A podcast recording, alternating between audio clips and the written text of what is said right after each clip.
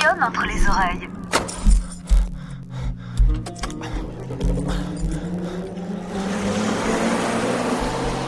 Aujourd'hui, c'est une étrange.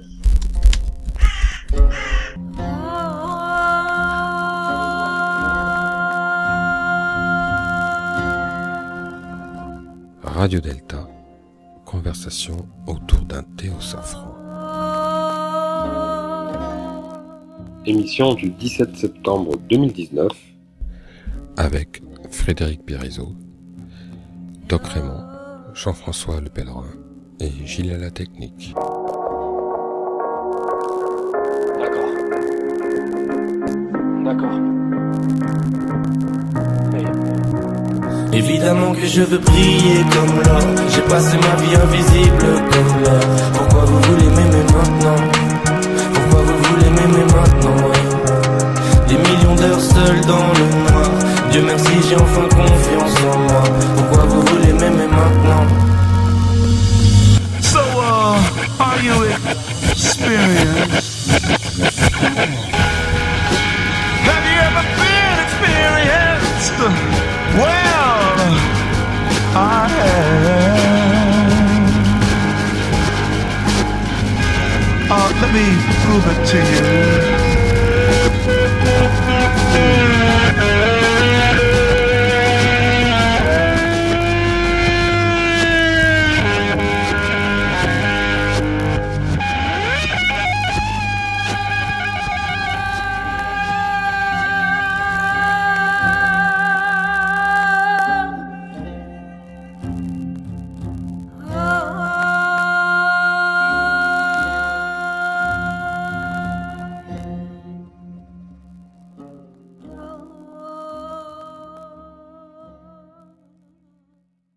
Eh ben, quel silence d'un seul coup. Eh bien, bonsoir euh, Frédéric Pierre, bonsoir euh, Doc Raymond. Nous, nous voilà réunis autour d'un Théo Safran virtuel pour l'instant pour cette émission de conversation autour d'un thé au safran. Donc le thème, Doc Raymond, c'est quoi ce soir? La rencontre. Du troisième type. Bien. Euh, Mais encore. Ah, la rencontre. La rencontre. La, la, la rencontre. Alors, je rappelle le concept hein, pour les auditeurs parce que, en fait, conversation d'un thé au safran, c'est c'est une conversation. Donc, il peut y avoir des blancs. S'il y en a trop, je les coupe. Euh, mais sinon, c'est une conversation. Donc, on lance un thème et on le rattrape au vol. Donc, excuse-moi, je t'ai coupé. Euh, la, la rencontre, c'est bien donc la, la suite du réel des deux précédentes émissions. Et la rencontre, la rencontre, bah, c'est aussi, enfin pour moi surtout, la, rencontre de soi, la rencontre, la question de qui suis-je, qui est je suis? Voilà la vraie question de la rencontre, ou en tout cas celle qui euh, qui me vient en premier. Alors pas le, je suis euh, avec plein de qualificatifs, euh, je suis bien, je suis mal, je suis heureux, mais simplement du je suis sans qualificatif, du je suis sans représentation, du je suis intérieur, du je suis du fil à plomb. Mais bon, il y a peut-être d'autres rencontres possibles. Certainement. Mais quand tu dis, euh, je suis, je rencontre, euh, je rencontre euh, quoi ou qui? Ben, Moi-même, le, le moi-même de nous tous. No- Notre voyage est un voyage de retour vers nous-mêmes, vers soi-même, notre propre rencontre. C'est celle qui commence à quatre pattes lorsque nous passons la porte basse et où la tête et le cœur se trouvent exactement au même niveau horizontal. Euh, bonsoir Gilles à la technique. Bon- Bonsoir, bonsoir euh, Doc Raymond. La- question, euh, elle est aussi celle peut-être euh, d'une d'une sortie du jeu de langage. Au fond, le, le réel, euh, s'il est euh, décrit par le langage et avant tout désigné par le langage. Je crois, pour ma part, que une des tentations à laquelle nous devons être le plus vigilants, c'est bien de ne pas céder à cet effet-là. Tu semblais dire tout à l'heure que sans renoncer pour autant, ce n'était pas le je suis bien, le je suis mal. Est-ce qu'on peut vraiment, euh, dans le cadre de ce que nous sommes, dans cette tension qui nous anime entre la réalité et le réel dont on parlait précédemment, se passer de la notion de phénomène. Au fond, la tentation strictement linguistique de pouvoir se saisir comme pur esprit ne correspond pas à ce qui nous permet de participer pleinement à la vie. Il y a un double mouvement dans la rencontre qui est celle du corps et de l'esprit. Le fait de dire je suis bien ou je suis mal, si ça renvoie à une réalité qui peut être confuse, n'en dit pas moins quelque chose euh, de nous. En tout cas, ce que je tente d'exprimer par là, c'est que, euh, bien évidemment, dire je suis, se placer sur un champ qualitatif qui est d'emblée celui du métaphysique, d'emblée euh, celui de la haute spiritualité, qu'elle soit de tradition hébraïque, christologique évidemment, ou on pourra penser plus récemment au XXe siècle dans son appréhension hindouiste, ne peut pas faire l'économie d'un apprentissage par l'incarnation. C'est tout d'abord euh, la disposition particulière du vivant en nous, à travers l'expérience et l'épreuve du corps, qui va nous permettre de saisir, d'appréhender de définir l'espace. Alors là, je m'adresse aux, praticiens que tu as aussi, sans vouloir euh, citer les travaux de Gorpnik sur euh, la représentation euh, du nourrisson dans l'espace. Il n'en reste pas moins que nos conceptions, aussi bornées soient-elles, nous invitent ensuite à aller vers la redécouverte de l'universel. Je, serais moins, je, serais moins catégorique. Je, pense que si le spirituel, on, l'avait tenté de le, le dire, est aussi la célébration du matériel, il y a une humilité nécessaire qui est la nôtre à pouvoir euh, être à la fois pleinement esprit et à la fois pleinement corps. Peut-être euh, accepter que l'expérience fugace, fugitive de la vie qui nous traverse lorsque nous sommes le vivant, prendra sa fin lorsque le corps lui-même prendra sa fin. Et ne pas opposer à ce moment-là, dans un mouvement que l'on connaît trop bien, différentes qualités de ce tout d'un coup on ne pourrait plus discourir, qui serait euh, a priori une âme. Mmh. Donc la rencontre, si, si, elle en est une, elle, se situe sur différents plans. Je je vais pas euh, monopoliser la parole. Alors quoi que j'aime bien hein, quand même, il hein, faut le savoir, ça c'est très important à dire. Voilà. Mais Certains ont coutume de dire que nous naissons seuls comme nous mourrons seuls. À, cela, j'oppose le fait que dès que nous sommes dans la solitude de notre carnation, nous sommes pourtant accueillis par une communauté. Et il y a là déjà un premier paradoxe. Et ce n'est pas à toi que de dire à quel point il est important d'ailleurs que pour la jeune maman, comme pour le jeune papa un peu après, euh, soit livrée l'expérience du moi pot on sait aujourd'hui à quel point euh, il est nécessaire que le contact se fasse pour que l'identité puisse devenir euh, prégnante dans le jeune humain. Bien plus tard, lorsque nous aurons des rapports amoureux sur le plan intime, la double notion de subjectivation et d'objectivation, là aussi, bat son plein. C'est bien parce que nous sommes caressés et renvoyés à la limite de notre corps que nous pouvons accepter d'être l'objet de l'autre. C'est pour ça que il me semble important dans le monde spirituel, si nous voulons aller à la rencontre du divin, de repasser par la chair. Et peut-être même de façon provocante, d'oser dire, euh, comme il est dit dans l'immense majorité des initiations connues aujourd'hui dans le monde, que rien de divin ne naît si ce n'est par l'intercession de l'humain. Cette provocation n'a pas vocation à inverser une priorité qui pourrait sembler évidente, mais reconnaissons par exemple au génie du christianisme d'avoir permis de mettre en scène ce qu'il en était de l'amour absolu lorsque un enfant Dieu regarde sa mère, et de comprendre que c'est du corps de l'humain que naît le divin. Reconnaissons également que lorsque la lumière est donnée dans nombre de rituels, cette lumière qui semble être analogique à celle de la création divine, elle est donnée par une communauté humaine. Et sans aller encore plus loin, il n'y a pas de Messie sans qu'il n'y ait de chair. Et je crois qu'il conviendrait peut-être d'aller à la rencontre de cette chair, d'aller à la rencontre euh, de ce corps, de le déplier, de le déployer pour observer à quel point il nous dit quelque chose de la vie de l'esprit, à quel point peut-être si nous voulons aborder la question de la création, nous devons avoir l'obligation de regarder les manifestations. Voilà. Alors, euh, juste, justement, quand tu, quand tu parles d'aller à la rencontre de la chair et donc de l'humain, euh, moi, ça me, ça vibre, ça vibre bien en, moi. Ça vibre bien en moi parce que moi, enfin, comme on en avait déjà parlé la dernière fois lorsqu'on a parlé du réel, moi j'ai une conscience euh, presque exacerbée du fait que, certes, je suis un, suis seul, plus que un d'ailleurs, je suis seul, mais euh, je suis également une, une, une petite bande de plus de, de quelques milliards, de quelques, je sais plus combien de milliards d'êtres vivants à l'intérieur de moi et qui me composent. Euh, ça, bon, je parle même pas des atomes parce que bon, les atomes, euh, c'est des, c'est, c'est des petits rigolos, ils, ils, ils ont une vie quelque part. Et quantique, quantique. Mais tout- toutes ces cellules, tous ces machins, tous ces trucs, c'est quand même une armée incroyable qui constitue euh, ce que nous sommes.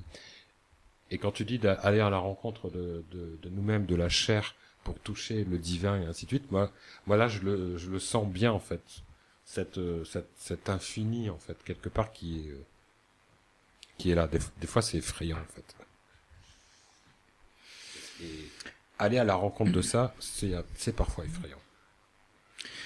Alors effectivement, j'aime bien cette manière de, résoudre la dualité au travers euh, des, réalités. Les réalités sont déjà du, réel. Et effectivement, euh, au travers de, ce que nous dit Gilles, nous sommes bien effectivement une, multitude, une multitude de désirs, une multitude de pensées, une multitude d'énergie.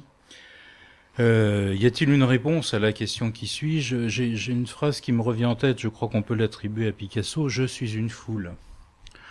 Euh, c'est un élément essentiel pour effectivement aller progressivement.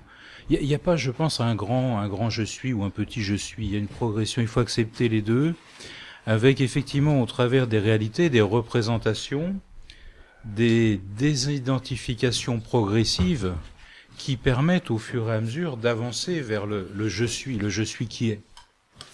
Et justement, cette nécessité effectivement de, de, la chair, ou en tout cas c'est bien la, vie qui est le, grand maître pour découvrir la faille entre ce que je suis et je suis.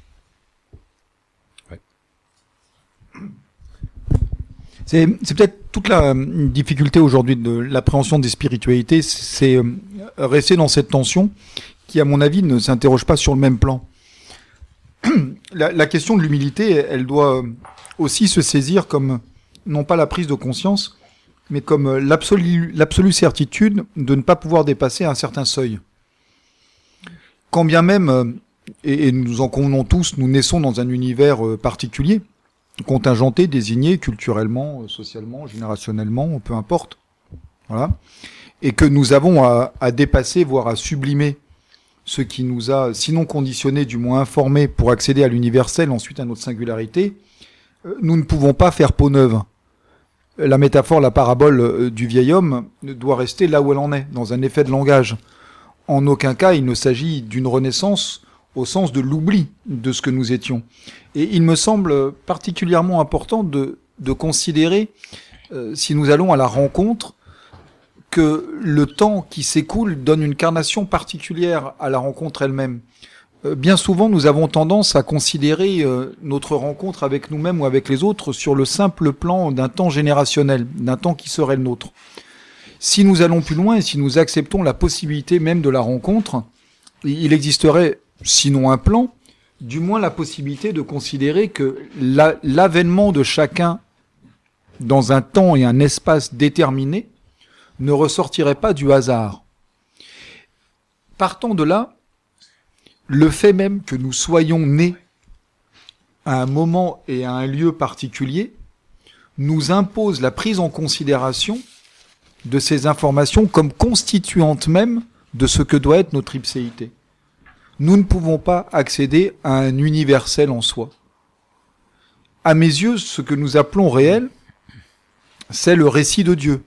Il y aura toujours une tension entre la réalité et le réel. Tension qui ne pourra jamais être réduite, sauf par le passage à l'Orient éternel, et pour celui qui croit par la capacité à pouvoir baigner dans la béatitude, si c'en est une, mais en aucun cas je ne peux envisager de pouvoir saisir de façon euh, définitive ce qu'il en est de l'autre, puisque je vais rester moi-même. Cette absolue humilité me semble nécessaire.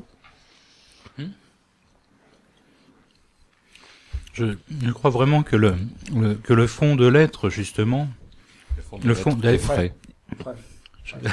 vous, vous l'ai servi si bien, Merci. Eh, que, que le fond de l'être est relation. Euh, c'est, c'est un, euh, c'est relation et compassion.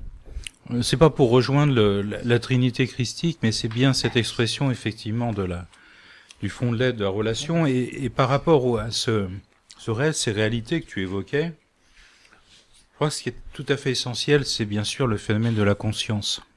Et la conscience est très différente de ce que sont les états de conscience. Un état de conscience, euh, c'est une manière de s'identifier. euh, un, psychotique, par exemple, peut se prendre pour Jeanne d'Arc ou pour Napoléon et il sera complètement coincé dans cette, euh, dans cette idolâtrie dont il souffrira. L'important dans, la conscience, euh, la, conscience, c'est comme un parachute. Pour que ça fonctionne, il faut qu'elle reste ouverte. Une conscience fermée, un état de conscience fermé nous enferme. La religion, l'athéisme sont des manières de refermer effectivement un état de conscience, alors que nous sommes nous effectivement dans un processus, euh, comment dire, de, non de d'identification par rapport à ces états de conscience. Excusez-moi de lapsus, tiens, oui, conscience, confiance, c'est pas mal ça comme lapsus, tiens. Euh, je je m'auto-lapsus, c'est bien ça aussi. Nous ne préférions pas le savoir, mais Oui, on, on- on- on sera écouté à une heure, une heure de grande écoute encore.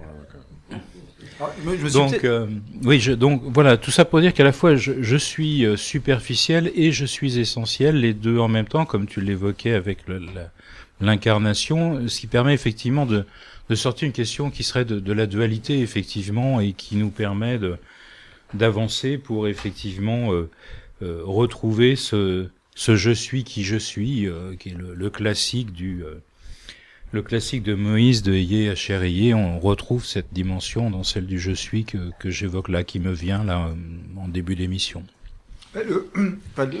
Le, je suis renvoie plus en fait à la parole christologique hein, que au EHRI en, en même temps pour des raisons qui sont liées à la temporalité hébraïque. Mais euh, je me suis mal exprimé comme on a, à mon habitude. D'une part, je n'oppose pas une superficialité de la chair à une, supériorité de l'esprit. Le second point, c'est que euh, au fond, nous, vivons euh, dans deux états euh, différents. Le premier, c'est que notre naissance d'eau, c'est simple à, saisir. Hein. La femme perd les os, nous naissons dans l'eau et nous savons bien, nous, à quel point migrer d'un état à un autre, c'est passer à travers les eaux. Voir être sauvé des eaux, tu faisais référence à Moïse tout à l'heure, nous, nous amène à être intégrés dans une communauté. La première fonction qui est la nôtre, c'est d'être désigné et intégré dans une communauté qui va, à travers ce cadre, nous fournir des règles spécifiques, voire spécieuses, et en même temps universelles, nous permettant de pouvoir agir au monde. Il nous reste de cela la nécessité de justifier de notre existence auprès de notre communauté d'appartenance, voire lorsque nous évoluons d'une autre communauté. Il n'y a pas d'humain seul. Il n'existe pas d'humain seul. L'ermite lui-même a une fonction au sein de la communauté. Paradoxalement, et tu faisais remarquer tout à l'heure, euh, Gilles, que nous sommes composés de milliards d'êtres vivants, mais avant nous, il y a eu à peu près 81 à 83 milliards d'êtres euh, de sapiens sur cette planète. Et, nous avons tous néanmoins euh, l'absolue certitude que notre vie individuelle mérite d'être vécue pleinement. Et je crois que c'est ce double mouvement, cette tension permanente entre justifier de notre existence auprès de notre groupe et en même temps être en capacité, en nécessité de vivre le secret intérieur qui nous conduit à la recherche de ce qu'on peut appeler plus globalement l'identité. Et je ne crois pas qu'opposer ces deux formes d'identité soit constructive. il n'y a pas de superficialité ni dans la chair ni dans l'esprit, pas plus qu'il n'y aurait une dilution de notre personne dans le groupe ou une essentialisation de notre conscience lorsque individuellement nous ressentons quelque chose. Je, je crois pour ma part que là où nous sommes, et, et la notion de lieu est extrêmement importante, fonde notre capacité à pouvoir vivre une identité. Alors certes, ça renvoie à des processus extrêmement compliqués et à avouer qu'au fond, nous ne serons jamais ce que nous présupposons être la liberté.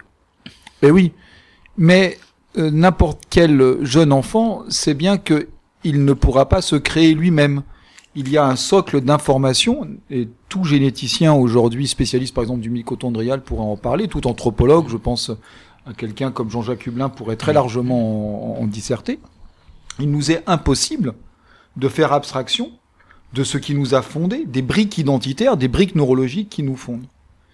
Quand on renvoie à cette question du lieu, le où es-tu, tout d'un coup, on, trouve un point de jonction qui nous interroge à la fois sur ce lieu qui est celui de notre venue au monde et de ce que justement tu, plaisantais tout à l'heure en citant Heidegger, de ce que Heidegger cite, la, parle de la dérélection au monde, le fait d'être jeté au monde, ce qui pour moi, nous ne sommes pas jetés au monde, nous, arrivons au monde en un lieu défini, et en même temps, ce lieu, c'est bien le, la première question initiatique, qui est le où es-tu?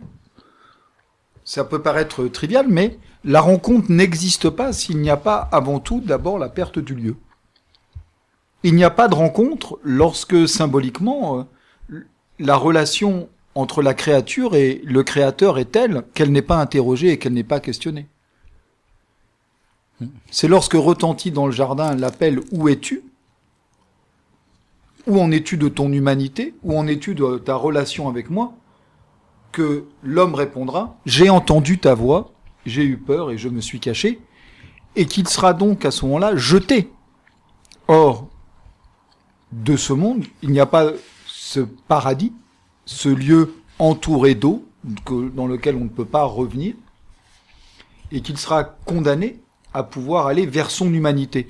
Et, c'est là où je trouve que, pour le coup, on, se situe avec, encore une fois, je parlais d'humilité, avec une véritable interrogation sur euh, ce point de jonction. Le, le le lieu, est le point extraordinaire qui nous permet de nous fixer, qui nous permet de nous ancrer, qui nous permet d'apposer une échelle entre le spirituel et le temporel.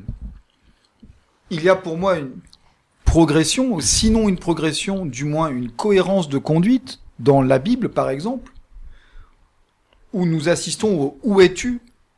d'Hachem interrogeant euh, l'humain, poursuivi par le, justement, tu l'as dit tout à l'heure, le Qui es-tu? Cet moment extraordinaire où la créature ose demander au créateur, mais, au fond, euh, qui me parle? Hmm. T'étais qui toi? Je veux dire, qui es-tu?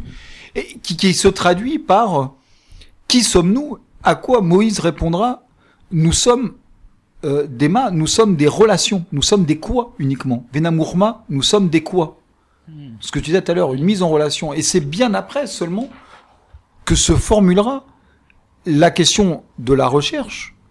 Que cherchez-vous? Question que pose le Christ. Qui cherches-tu? Question qu'il pose plus directement à Marie au tombeau, pour ensuite affirmer en fait je suis. Il me semble qu'il y a donc une progression et qui au fond dit bien la complexité de ce que nous sommes nous, créatures vivantes, qui ne pouvons pas nous affranchir de notre corps, puisque le spirituel, nous l'interrogeons forcément en fonction du fait que nous sommes corps. Si nous posons la question essentielle du lieu, c'est parce que nous sommes dans un lieu. Si nous posons la question essentielle de l'interlocuteur, c'est comme tu l'as dit, parce que nous sommes en relation. Nous devons, pour accéder à la chambre dans laquelle en silence se tient l'humain et le divin, accepter de ne pouvoir poser que certaines questions. Il me semble que c'est justement ça, et je vais euh, clôturer là, qui nous introduit à nous poser la question du pouvoir et non pas du vouloir. Ne plus céder au vouloir tyrannique de l'enfant, qui croirait que par la pensée magique ou par un effet de langage, il pourrait désigner et faire sien tout ce qui lui semblerait être à sa portée. Et combien y en a-t-il qui, soi-disant sous le couvert de spiritualité, en restent à la pensée magique, à la pensée enfantine, pour bien plutôt substituer l'autorité bienveillante de l'adulte qui comprend qu'il ne doit plus vouloir, mais qu'il doit se restreindre à ce qu'il peut faire, connaissant la destination de ses actes. Et c'est tout l'étendue du pouvoir à ce moment-là qui nous offre la possibilité de la rencontre. C'est d'abord saisir pleinement, non pas la petitesse, mais l'ambiguïté et l'exiguïté de notre être pour la déployer totalement et nous faisant reconnaître comme étant pleinement humain, alors pouvoir accéder peut-être non pas à un état de conscience différent, mais à la vision d'un monde que nous n'aurions pas vu sinon. C'est pour cela que j'insistais au départ sur l'idée que nous devons avant tout rester à notre juste place des sapiens, des gardiens pour moi de la vie telle qu'elle devrait être, mais que nous ne pouvons l'interroger qu'en fonction de ce que nous sommes et ne pas céder au jeu du langage.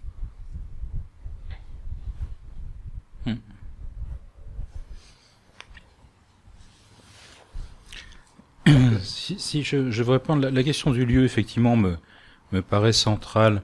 Euh, si je devais reprendre une des, paroles de Jésus, pardonne-leur car ils ne savent pas ce qu'ils font, je la transformerais effectivement en pardonne-leur car ils ne savent pas ce qu'ils sont, ni surtout où ils sont. Et c'est de ce lieu effectivement que par partir cette, euh, création, cette intuition, euh, l'intuition effectivement qui fait que nous avons la perception qu'il y a en nous quelque chose de plus grand, de plus aimant, de plus vivant, euh, et qui n'apparaît que euh, dans le, le silence, euh, alors non pas le silence euh, des agneaux, ou disons le silence de l'agneau, mais dans le grand silence intérieur. Bah, Refait Encore bah, C'est une là, chèvre, normalement, c'est une il doit chèvre, faire lecteur en face. Euh, voilà. tout à l'heure, faire ça. Alors le, le, le silence qui, euh, qui effectivement, là, aussi le, le je suis, euh, l'idée me vient comme une évidence, le je suis est aussi silence. Alors le, le silence non pas de faire silence, mais d'arrêter de faire du bruit, en fait ce, ce silence qui préexiste est le, le silence de l'accueil et le silence qui nous permet euh, à, à la conscience d'exister, qui permet effectivement euh, à, l'univers quand euh, je crois que c'est Krishnamurti, disait je suis l'univers. Euh, c'est bien pour dire effectivement cette capacité à recevoir et à transmettre d'une Un spiritualité, univers complet. d'une spiritualité donc dans l'action, une, une intimité euh, avec le quotidien, une spiritualité qui permette effectivement de, de s'incarner. Euh, interrompu par euh, Jean-François Le Pèlerin qui, qui a une bouteille à la main et qui insiste pour nous Et resservir je un reviendrai sur, sur effectivement ton, ton argument de, de l'autre, euh, puisque nous évoquions Heidegger et euh, le, le drame contemporain qui est l'oubli de l'être. Euh, bien sûr que le drame, c'est en fait l'oubli de l'autre. Euh, et et c'est là où effectivement on revient à la question. Oui, je, je crois que la, la, la fin du, du verre, merci, ou le, la- le, le fond de la coupe, le, le fond du Graal, pardon. Avant de boire le bouillon, pardon, excusez-moi. Et- et- et c'est- c'est- Il a bu. Voilà. se trouve justement dans, dans, dans le fait de devoir passer par toutes ces étapes. Ceux, ceux qui voudraient dans la quête boire tout de suite le calice jusqu'au fond prendraient effectivement un sacré bouillon. On doit passer par toutes ces étapes, toutes ces épreuves qui vont nous permettre effectivement de découvrir le, le réel, son intimité, pour permettre une action du spirituel effectivement dans, dans la matière. Et c'est par ce silence, effectivement, par ce recueillement, par cette écoute, que, comment dire, euh, la réponse, peut-être finalement on ne la trouve pas, mais ce qu'on trouve, c'est la fin des questions. La vie est aussi bruit et joie. Et elle n'est pas ascétisme et silence. Et, et, et c'est à ça que je, pense qu'il faut euh, s'inviter dans l'univers de la spiritualité encore une fois. C'est ne pas subir le bruit, pas plus que nous devons nous contraindre au silence, ne pas être dans des, des relations d'opposition, mais dans des relations d'acceptation de ce qui nous est proposé et d'entamer une neutralité bienveillante avec le réel. L'enfant qui paraît babille, l'enfant qui paraît crie, l'enfant qui paraît euh, émet un bruit qui déclenche a priori la joie de l'autre.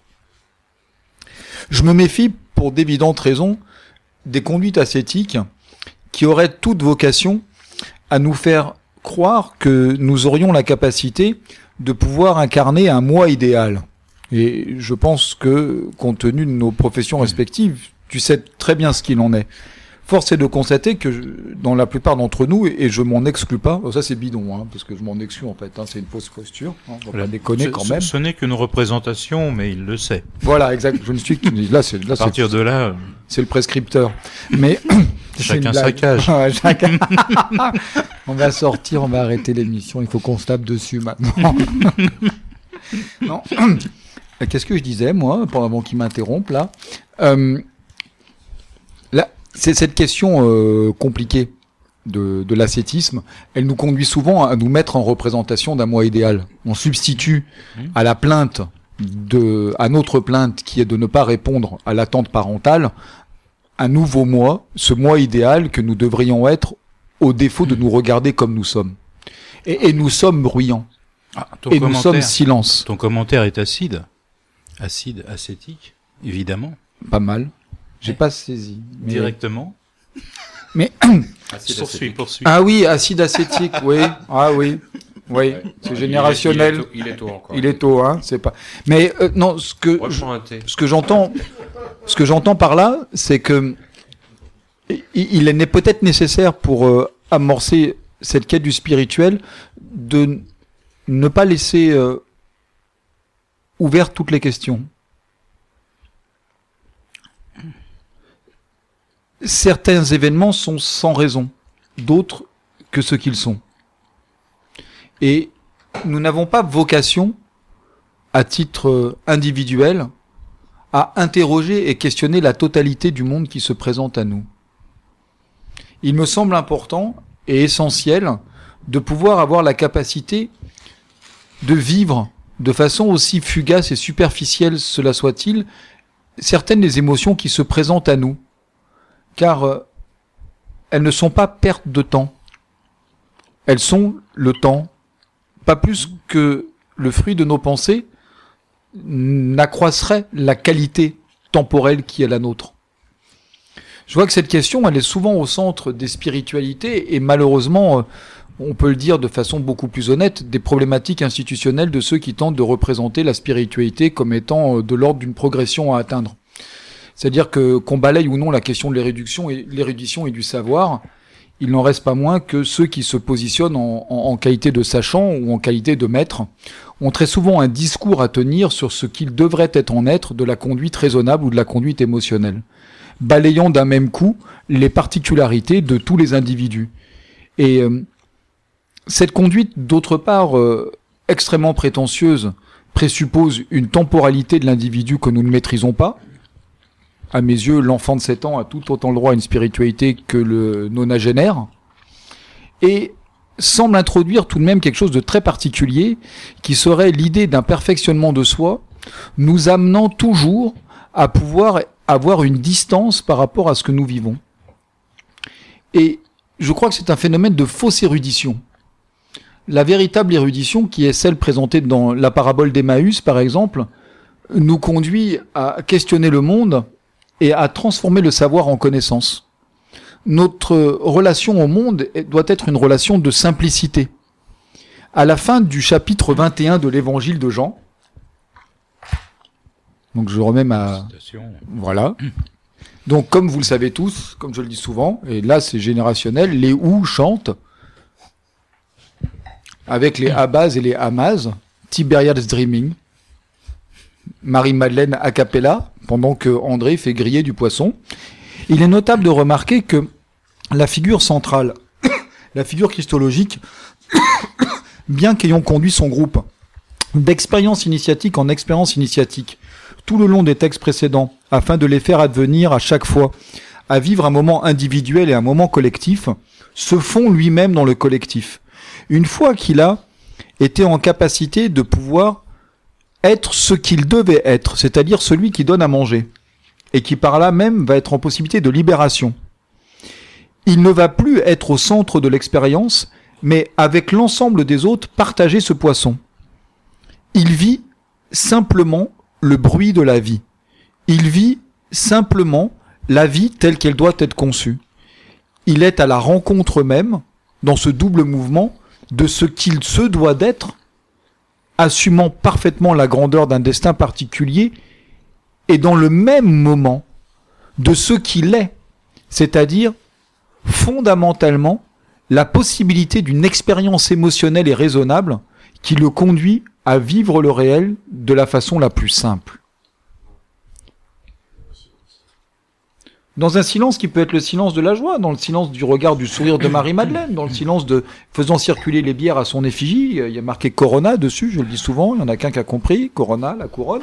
Donc, ah oui, là il fait une couronne d'épines euh, en face. Donc Raymond, qui bon, ça dit bien où on en est quand même. Hein bon, le verre est rouge en même temps. Non, je crois que c'est important dans cette question de la rencontre c'est que euh, avant, avant, la, avant la question en tant que telle, avant de formuler la question, il y a un temps euh, particulier qui est celui de l'action. Euh, la question telle qu'on peut l'envisager sur un divan, la question telle qu'on peut l'envisager à travers l'érudition sophistiquée, passe à côté de celle qui est donnée par l'action elle-même, qui au fond va nous permettre de prendre forme. Et, nous le savons, lorsque nous avons été jeunes étudiants, nous avons confondu dans un même mouvement l'acquisition des savoirs avec l'acquisition d'une pratique. Euh, je pense que tout, Doc Raymond, toi, tu as fait médecine, donc tu as fait des études qui, comme les miennes, m'ont accaparé énormément. Et je crois qu'il est difficile pour nous, euh, rétrospectivement, de distinguer ce qu'il en était de notre temps de plaisir, de notre temps d'acquisition des savoirs. Nous confondions dans le même moment la joie de la relation estudiantine, avec tous les travers que ça pouvait comporter, avec la possibilité d'avoir un outil de communication nouveau qui était celui des savoirs que nous apprenions. Et cet outil avait vocation à être transformé systématiquement, non pas seulement pour draguer les jeunes infirmières dans les soirées de bal en fin de fin d'année. Au sourire de Doc Raymond, Ah je vois qu'il sait de quoi je parle et je pense qu'on peut l'attaquer pour discrimination de genre et intersexualité. Mais également parce que nous savions qu'il était impossible à ce moment-là de distinguer l'acte que nous souhaitions avoir du savoir que nous acquérions. Et j'aborde volontairement l'angle médical, mais euh, dans ton domaine n'aurait rien été s'il n'y avait eu Claude Bernard, par exemple, au 19e siècle, la science expérimentale, qui nous montre bien à quel point le geste même, la reproduction du geste, est à la fois savoir et soin au monde. Et cette ambivalence, cette ambiguïté absolue du geste de Claude Bernard, qui avant tout va disséquer d'ailleurs, qui aujourd'hui ne serait plus toléré, c'est pourtant ce qui unit le savoir et l'action, répétant les gestes qu'on connaît du tailleur de pierre, le geste de l'ébéniste, peu importe. Et je crois que c'est intéressant, tout d'un coup, de sortir de la question telle qu'elle serait, telle qu'elle aurait à être conceptualisée, et de toujours prendre conscience que, à titre individuel, il est extrêmement rare que nous entamions une distance critique de la sorte lorsqu'il s'agit de notre propre vie. Lorsqu'il s'agit de notre propre existence, ce qui est question est action, et ce qui est action est question et nous tentons d'advenir, notre singularité tente d'advenir par un geste à l'extérieur.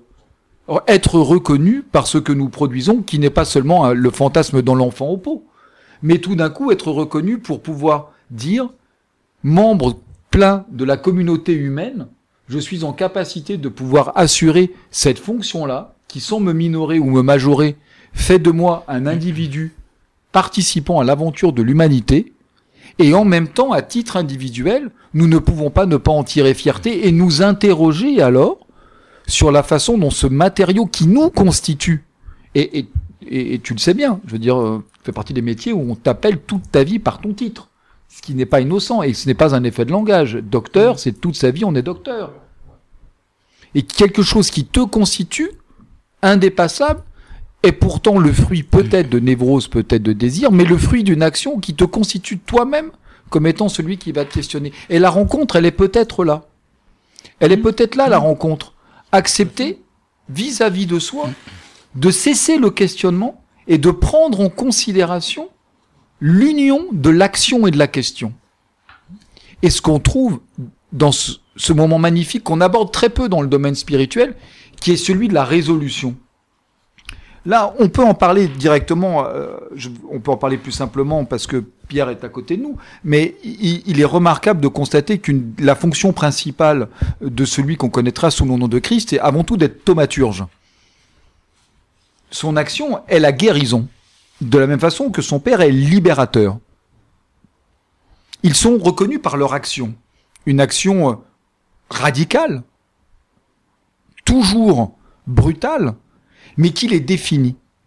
Ce n'est donc pas la capacité à la question qui va ouvrir à la spiritualité, mais la capacité à avoir l'action non pas performative, mais transformatrice.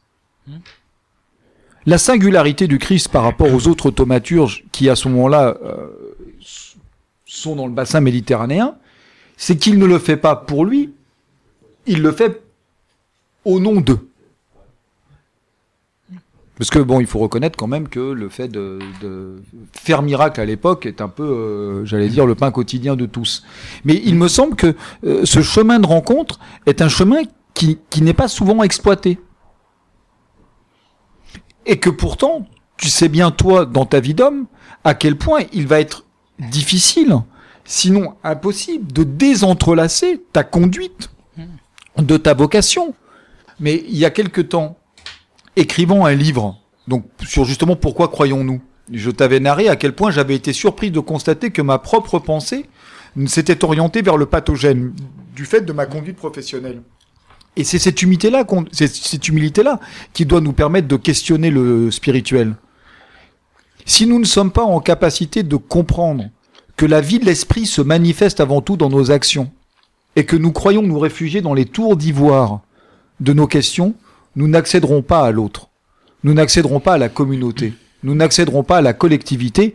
Et à aucun cas, nous n'aurons le privilège de pouvoir faire partie d'un peuple pastoral qui aura pour vocation de proposer l'utopie d'un monde ordonné dans laquelle chacun serait à sa juste place et qui, pour moi, est le visage de Dieu. La seule possibilité d'éprouver la rencontre avec Dieu, c'est de pouvoir, par nos actions, sans toujours les interroger, nous positionner de la meilleure des façons possibles l'un avec l'autre.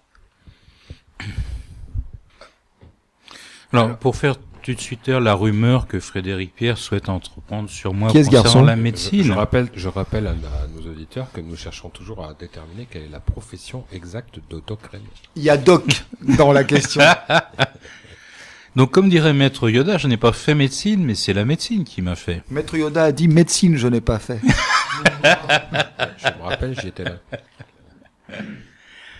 Alors oui, oui, plein, plein de sujets. Alors la, la question, effectivement, quand j'évoquais le, le, le, le fond de lettre et relations, oui, bien sûr que le, le soin en, en fait partie. Le soin, alors, c'est pas uniquement le soin au sens médical. Je crois que nous pouvons tous prendre soin les, les uns des autres. C'est d'ailleurs la, parole, effectivement, de Jésus. Comment reconnaîtront les, les disciples? C'est à l'amour, effectivement, qu'ils exprimeront effectivement entre eux.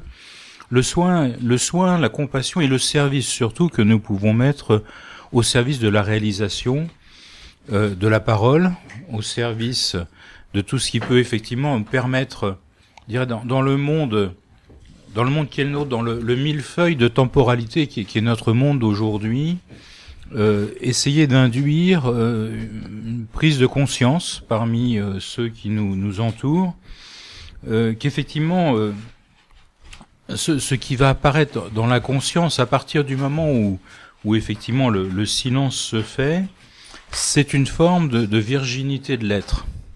Je m'explique. À partir du moment où la conscience est prise que l'action va, va naître quelque part de moi au travers de cette conscience, va naître de l'immaculé, va naître du silence, c'est une autre manière peut-être de voir qu'une manière traditionnelle, ce que j'appellerais euh, une immaculée conception. C'est-à-dire de rejoindre dans l'action la source pure, celle effectivement du, du, symbole, du fleuve, qui est effectivement, je suis un fleuve, je n'ai pas de racine particulière, un endroit particulier, mais véritablement le fleuve, alors non pas pour reprendre, ce n'est jamais le même fleuve que l'on voit, mais ça reste la même eau. Et je suis fleuve serait effectivement une réponse, euh, un élément de réponse à ce que tu, évoquais tout à l'heure.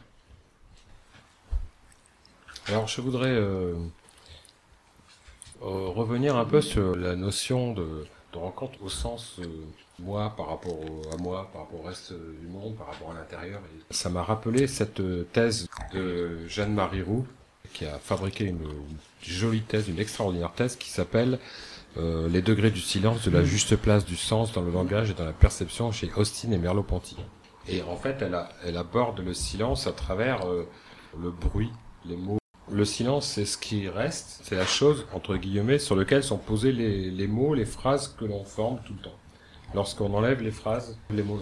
Il y a ces silences. Le silence, c'est ce qui reste quand on a enlevé tout ça. C'est donc ce sur quoi euh, est posé, en fait, tout ce brouhaha que l'on fait pour essayer de communiquer, en fait. Et lorsqu'on a, lorsqu'on a tout enlevé et qu'il reste le silence, en fait, on traverse de l'autre côté du miroir et on arrive euh, à la création.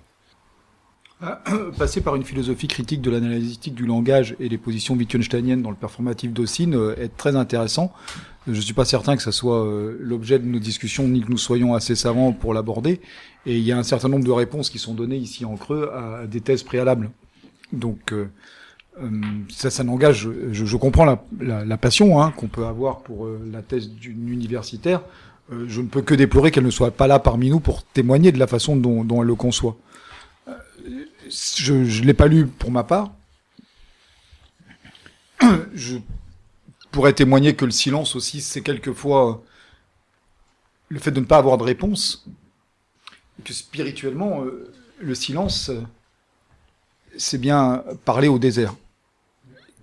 Élie, recherchant un silence dans le silence, il y a quelque chose de la vie qui se dit dans le bruit et quelque chose qui s'adresse à un silence qui est la demande du sens. La parole dont souvent nous tentons de dresser les contours ici n'est pas un simple outil de communication. Et à titre personnel, je serais plutôt de ceux qui apprécient l'ambiguïté naturelle de la parole, qui nous permet de la distribuer de bien des façons. Néanmoins, cette parole qui est avènement du sens, elle, n'est pas dite, elle n'est pas locution, elle n'est même pas art, elle n'est même pas représentation de croyances immatérielles. Elle est aussi l'attente non formulée d'interrogation. Elle est aussi quelquefois la réponse à ce à quoi on ne peut pas répondre. Elle est aussi le fait de s'adresser en toute conscience à un vide qu'on suppose avec foi être un potentiel ou une vacuité totale. Il y a un silence spirituel, un silence de la vie de l'esprit qui interroge pleinement quelque chose qui en nous euh, n'est pas du bruit, mais de l'ordre du cri, de l'ordre de la question, de l'ordre simplement aussi, pour être honnête, de la terreur. Il est facile, en bonne santé et au midi de sa vie, de ne pas prendre en considération la façon dont nous nous adressons au monde et de considérer que le monde soit une représentation, une scène sur laquelle les autres et soi-même nous nous promènerions avec ou non des pièces à jouer. Il est plus difficile peut-être de considérer quelquefois, et nous le voyons, que c'est dans les moments les plus délicats de notre existence que nous sommes confrontés à la véritable interrogation du sens, lorsqu'il n'y a plus de sens. Lorsque le bruit, justement, est insupportable parce que nous souhaiterions un silence qui nous permettrait d'entendre une réponse. Lorsque, rendu seul à soi-même, nous n'avons pas d'autre mécanisme que de mettre en place ce que nous savons être soit une défense, soit une foi pour aborder des épreuves particulières. La question de la rencontre se pose à ce moment-là d'une façon tout autre. Ça peut être celle de celui qui franchit la porte d'une église, la porte d'une association spirituelle, la porte d'un praticien en psychanalyse ou en psychiatrie. Ça peut être celle d'un patient qui se pose la question de sa fin dernière. Ça peut être celle éprouvante du parent dont l'enfant malade est soumis à l'impossibilité même de continuer sa vie. Ce sont à ces moments-là où l'effet de langage se dissipe. Ce sont ces instants-là où le réel prend tout son sens. Ce sont les instants de la désorientation. C'est ce moment d'être pour le coup en exil au monde où nous prenons conscience de ce qu'est le silence. Ce mur absolu qui ne fournit aucune réponse et dont nous savons qu'il ne fournira aucune réponse et auquel pourtant nous nous accrochons. Il me semble que il y a une qualité de silence qui est communément répartie à tous sur cette planète, quelle que soit leur capacité d'élaboration ou leur érudition, et qui est celle de la simple terreur de ne plus avoir de sens. De ne plus avoir soit de sens parce que ils sont désinscrits de leur communauté, parce que leur communauté se voit être détruite au sens physique du terme, ou parce que eux-mêmes se trouvent contraints à vivre une situation absolument inexplicable, une situation d'une violence telle qu'aucune réponse ne pourra jamais la justifier, une situation qu'aucune parole ne pourra jamais dénouer, une situation telle que, la, que le seul refuge est de donner au silence une carnation. Il ne s'agit plus d'un acte de communication, mais d'avoir l'honnêteté de renvoyer chacun d'entre nous sur cette planète à ce que nous partageons. Et nous ne partageons pas que la joie de vivre, mais la terreur absolue de ne pas avoir de sens, d'explication et de direction à notre existence. Il ne s'agit pas seulement d'être déraciné, il s'agit à un moment de sortir de l'humanité. Et ce qui, à mes yeux, est le discours de l'humanité, le récit de l'humanité, c'est de proposer à chacun un sens, une direction et une explication à l'image des Hébreux emmenés par Moïse dans le désert. Sortir d'Égypte, oui, mais pour aller où? Être libéré de nos prisons de servitude, oui, mais à quel prix? Et leur proposant alors un sens, une explication, un cadre par les dix paroles, et la promesse à venir d'un passage de l'autre côté d'une terre de lait et de miel, dans lequel tous pourront à un moment trouver une place juste en fonction de leur mérite. Et c'est cette universalité de la terreur d'être sorti du sens qui nous amène à pouvoir tous nous considérer aussi égaux. Non pas le fait imprescriptible d'avoir des droits et des devoirs tels que le monde que nous pouvons qualifier de profane le définit et qui est la moindre des choses, mais le fait que sur le plan spirituel tous, nous sommes issus de la même désorientation. Tous, nous sommes issus de la même problématique. Tous, nos légendes, nos récits et nos contes abondent dans l'idée d'un ancêtre commun qui aurait perdu, qui aurait été déraciné, qui aurait été jeté au loin et qui aurait eu à reconstruire un chemin et ce faisant sa propre humanité. La rencontre, à mes yeux, c'est celle-là. C'est la possibilité pour nous d'aller à la rencontre de ce qu'est vraiment l'humanité. Un récit abritant en son sein la vie telle que nous voudrions qu'elle soit, préservé, et en capacité de pouvoir faire en sorte que tous, nous vivions ensemble et que tous nous vivions de façon singulière, avec un seul corollaire, pour ceux d'entre nous qui, l'âge avançant ou la capacité d'élaboration se faisant plus subtile, l'honnêteté de savoir, sans forcément le dire, qu'il est impossible de vivre sans souffrance, et que nous laisserions avec indulgence les plus jeunes d'entre nous exprimer leur idéal, afin peu à peu de les voir chuter, de penser leurs blessures et de les faire continuer à avancer dans cette question au fond fondamentale qui est qu'était-ce vivre sinon simplement être présent là pour vivre? Alors, tout à l'heure, tu parlais du, de l'errance dans le désert, à un moment donné. Euh, est-ce, est-ce que c'est pas justement dans cette expérience-là que, qu'on on va au bout de la rencontre ultime? C'est-à-dire qu'une une fois qu'on n'a plus rien, j'en reviens un peu au silence parce que Hein? j'ai cité, un- j'ai pris un mauvais exemple tout à l'heure. C'est un très très bon exemple. Euh, moi, c'est, moi, je sais que j'ai trouvé en fait euh, non non pas une réponse, euh, non pas 42 la réponse, mais euh, c'est le voyage- guide voyageur galactique.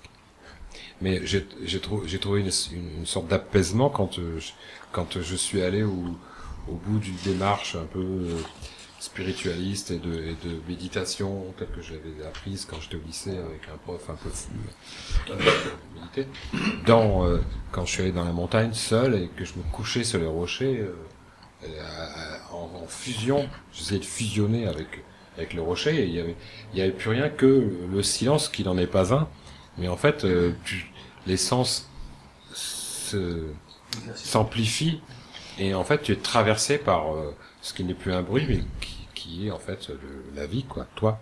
Et ça ça apaise. Et euh, je me demande si le, le, le- cette euh, allégorie de la traversée du désert euh, qu'on- et, et qui a son corollaire euh, ou alors son antinomique je sais pas c'est quand on quand on va euh, de l'autre côté à Babylone. C'est- l'inverse absolu mais finalement le bruit énorme c'est espèce de silence Euh, je me demande si c'est pas ça justement qui nous fait aller à la rencontre euh, de soi-même et et de de, de là de enfin de, de l'unité quelque part C'est- je crois que c'est une très bonne question et euh, à mes yeux, elle est aussi très personnelle en ce moment. Malheureusement, euh, elle, euh, elle débouche sur une impasse. Je ne pense pas que le but de la vie soit de répondre à notre propre souci existentiel. La vie n'est pas un chemin de développement personnel. Et bien malheureusement, certaines expériences qui nous amènent de la façon la plus brutale possible à prendre conscience du réel doivent nous amener également à ne pas nous satisfaire de l'intimité d'avec le réel. Elles doivent nous amener à prendre conscience que nous continuons à participer pleinement du cours de la vie. Nous ne sommes pas là pour devenir à titre individuel. Nous sommes là pour faire advenir ce qu'il en est de l'humanité. Et c'est pour, ce sont pour moi deux plans euh, entrelacés, mais néanmoins euh, c'est pour ça qu'il faut revenir du. Différent. faut pas y rester Alors quelquefois on y reste, hein. oui on peut y rester mais moi j'ai failli y rester une fois Non, mais quelquefois on y reste vraiment. ouais, des fois, Mm. On n'a pas euh, toujours le choix. Hein. C'est tout l'intérêt de la vie, c'est que les événements qui nous conduisent à prendre conscience ou non euh, ne sont pas des événements que nous choisissons. D'ailleurs, je vais reprendre un petit thé parce que Oui. le thé qui est pris n'est plus à prendre. Ah, c'est pas mal ça. Non, c'est une question euh, qui est importante et, euh, qui, à mon avis, euh, pose la question de- des problématiques des philosophies curatives ou de ce qu'on peut appeler, appeler des, des spiritualités curatives aujourd'hui. Ça serait de confondre la question avec le développement personnel. Bien souvent, on, ne traite aujourd'hui de la question des spiritualités que sous l'angle emblématique d'un personnage. On ne traite plus en termes de communauté. Il est remarquable de constater que si l'on se situe sur le plan de l'étude des spiritualités médiévales, ce sont les communautés qui sont mises en avant, communautés franciscaines, bénédictines, peu importe leur nature, ce sont elles qui sont mises en avant. D'où le texte magnifique d'ailleurs euh, d'ARL de Ribot sur euh, qu'est-ce que l'amitié spirituelle. Aujourd'hui, la spiritualité est avant tout conduite par l'exemplarité d'un individu. Siddhartha Gaudama, Jésus, Gandhi, peu importe les noms, on voudrait nous faire croire qu'ils auraient atteint au fond, qu'ils auraient développé une méthode de développement personnel telle que nous devrions suivre leur chemin pour accéder nous-mêmes au bonheur. Une forme d'imitation de Jésus-Christ. Alléluia. Oui, la croix quand même, c'est vrai, ça passe aussi par la croix. Mais comme disait Jésus à Judas, arrête de jouer avec ses clous, tu finiras par blesser quelqu'un.